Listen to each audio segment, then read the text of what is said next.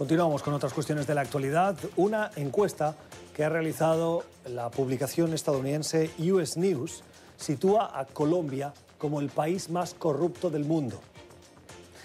Aquí hay una trampa.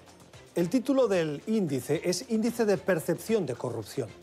Es decir, han realizado 20.000 encuestas en 73 eh, países preguntándole a los ciudadanos qué percepción tienen de sus gobiernos. Una cosa es la percepción y la otra la realidad. Es preocupante que los colombianos tengan esa percepción y la comunidad internacional pueda tenerla según este estudio. De los 10 primeros, 5 son latinoamericanos. Está Colombia, seguido de México, que tradicionalmente era uno de los que estaban en esa primera posición, seguido de Ghana, Myanmar, Guatemala, Arabia Saudita, Brasil, Kenia, Bolivia y finalmente Rusia. Nos llama mucho la atención, por ejemplo, que no esté Venezuela. Nicolás Letz es el director del área de cumplimiento e investigaciones de la empresa de análisis Control Risk. Señor Letz, gracias por estar con nosotros. Bienvenido a Cuestión de Poder. ¿Es Colombia el país más corrupto del mundo? Muy buenas noches y muchas gracias por la invitación. Eh, mire, no, eh, evidentemente a nuestro juicio claramente no es el país más corrupto del mundo y no hay evidencia a nuestro juicio eh, de cifras o estadísticas que así lo soporten.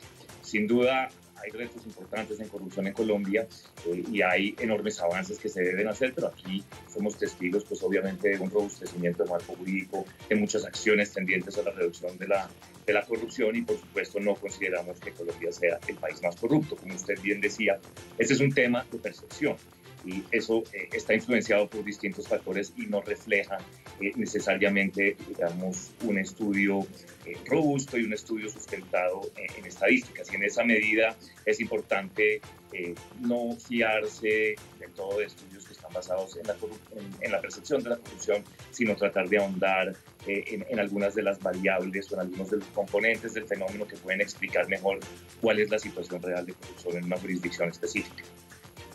¿Cuál es entonces la manera correcta de medir la corrupción? Esa es una excelente pregunta y creo que ahí está, digamos, el, asunto puntual. Eh, los índices de corrupción como existen hoy en día son índices fundamentalmente de percepción, como usted bien lo decía inicialmente.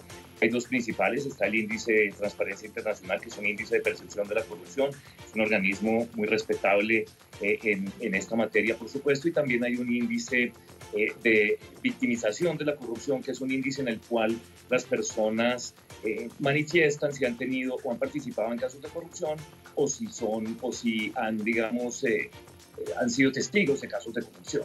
El problema con esos dos índices son fundamentalmente de nuevo temas de percepción, son opinión pública y no están sustentados necesariamente sobre variables claras de análisis en ese sentido.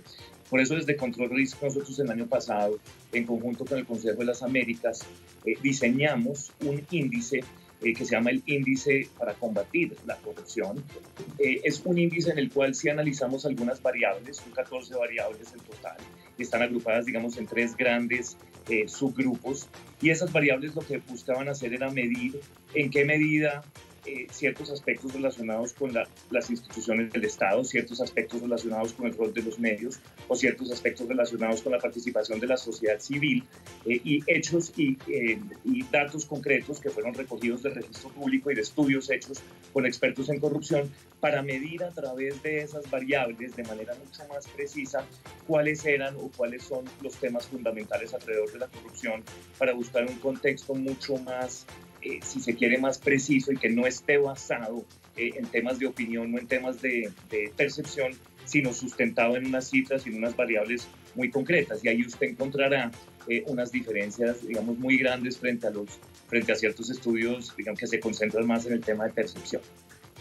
Y antes de terminar, le pregunto por Venezuela. ¿Por qué no aparece en esa lista de percepción de la corrupción Venezuela cuando a todas luces es un país que destila esa percepción de corrupción? Sí, es una pregunta interesante y evidentemente pues no conocemos a, profundidad el estudio eh, publicado y no sabemos si ahí en, la lista más abajo de los 10 estuviera Venezuela.